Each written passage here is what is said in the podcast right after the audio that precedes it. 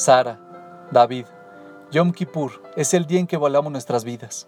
Nos acordamos de lo corta que es y por lo tanto, lo importante que es vivirla bien. Enséñanos a valorar nuestros días de tal modo que traigamos sabiduría al corazón, dice el Teilim. Aprendemos a valorar lo que sabemos que podemos perder. Por esta razón, es que en sus comienzos el pueblo judío sufrió la esclavitud, para que luego valore por siempre la libertad y luche por ella. Por esta razón, es que Abraham casi pierde a su hijo, para que los judíos amen y cuiden a sus hijos. Estas enseñanzas fueron tan profundas, grabadas en el inconsciente, que se han mantenido vigentes por miles de años. No es menor que en el día más sagrado del año judío pensemos en la posibilidad de la muerte, y así, el resto del año amaremos la vida.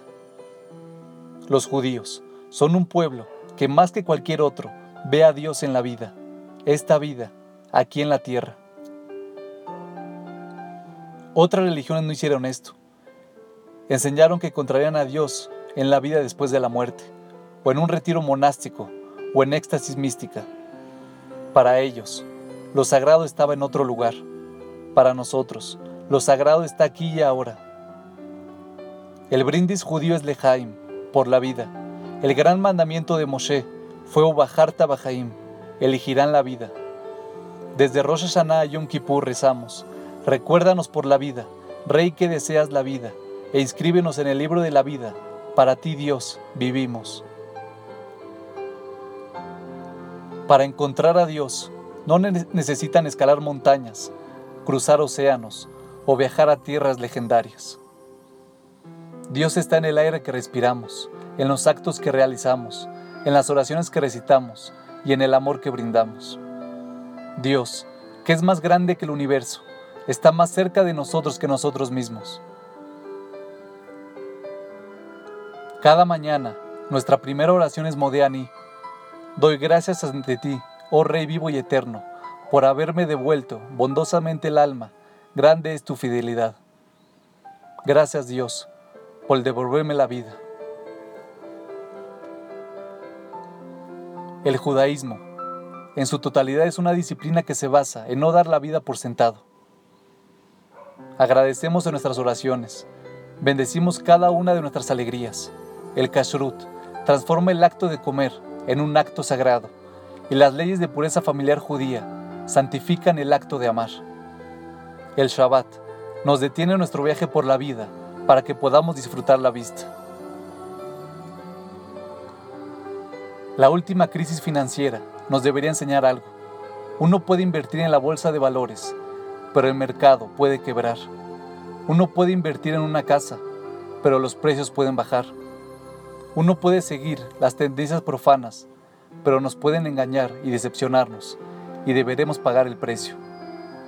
La mejor inversión se encuentra en una vida bien vivida, una vida de significado, principios y propósitos, y si es posible, enmarcada en un matrimonio feliz, una familia cálida y acogedora, una comunidad fuerte y compasiva.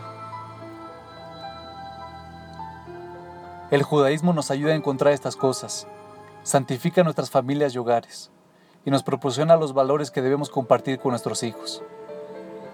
Como modo de vida, ha sido probado por más tiempo que cualquier otro.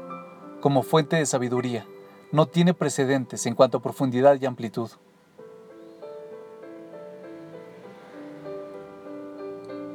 El judaísmo nos da las raíces para mantenernos en la tierra y las alas para ayudarnos a volar. Las mitzvot nos entrenan en las costumbres sanas del corazón. Las oraciones son la energía renovable del alma y la fe es el sistema de navegación satelital.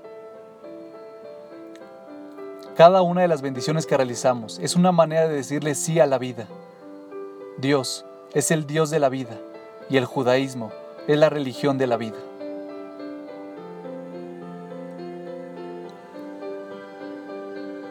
A lo largo de la historia, el péndulo ha oscilado entre dos tipos de sociedades.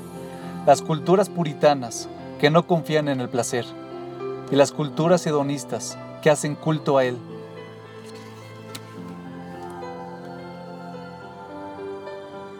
Nosotros hacemos algo mejor que cualquiera de estas dos. santificamos el placer al tomar los impulsos más físicos y dedicárselos a Dios. Hay muchos credos en el mundo, pero ninguno que haya guiado a un pueblo tan pequeño de manera tan profunda a que encuentre dicha en la vida.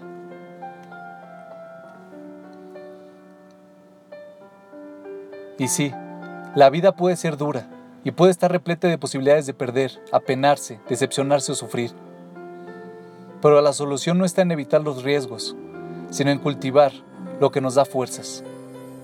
El amor a la familia y a los amigos, el apoyo a la comunidad, la costumbre de rezar que nos permite apoyarnos en Dios y la fe de que Dios tiene fe en nosotros, perdonando nuestros defectos y dándonos la fuerza para que luego, de cada fracaso, volvamos a empezar.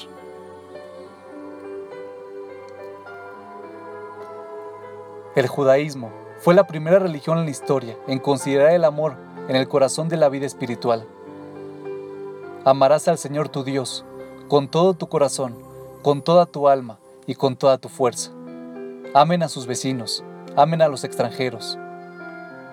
La canción de amor más importante de la literatura religiosa es el Shira Shirim, el cantar de los cantares.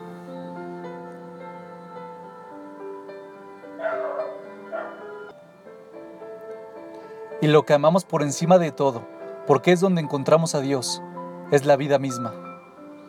Es de nuestra mayor fortaleza. Permitió que nuestros antepasados sobrevivieran a las persecuciones, ayudó a los sobrevivientes del holocausto a resistir y le dio al pueblo judío el coraje necesario para reconstruir la tierra y el Estado de Israel. Es por esta razón que la oración más importante en este día de los días es, inscríbenos en el libro de la vida no pedimos ni riqueza ni fama, ni estrellato ni éxito. No rezamos para que se nos perdone los juicios. Simplemente pedimos por vida.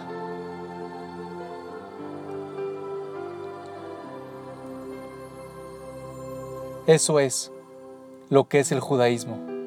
Una vida de amor y un amor a la vida. Todo lo demás son comentarios.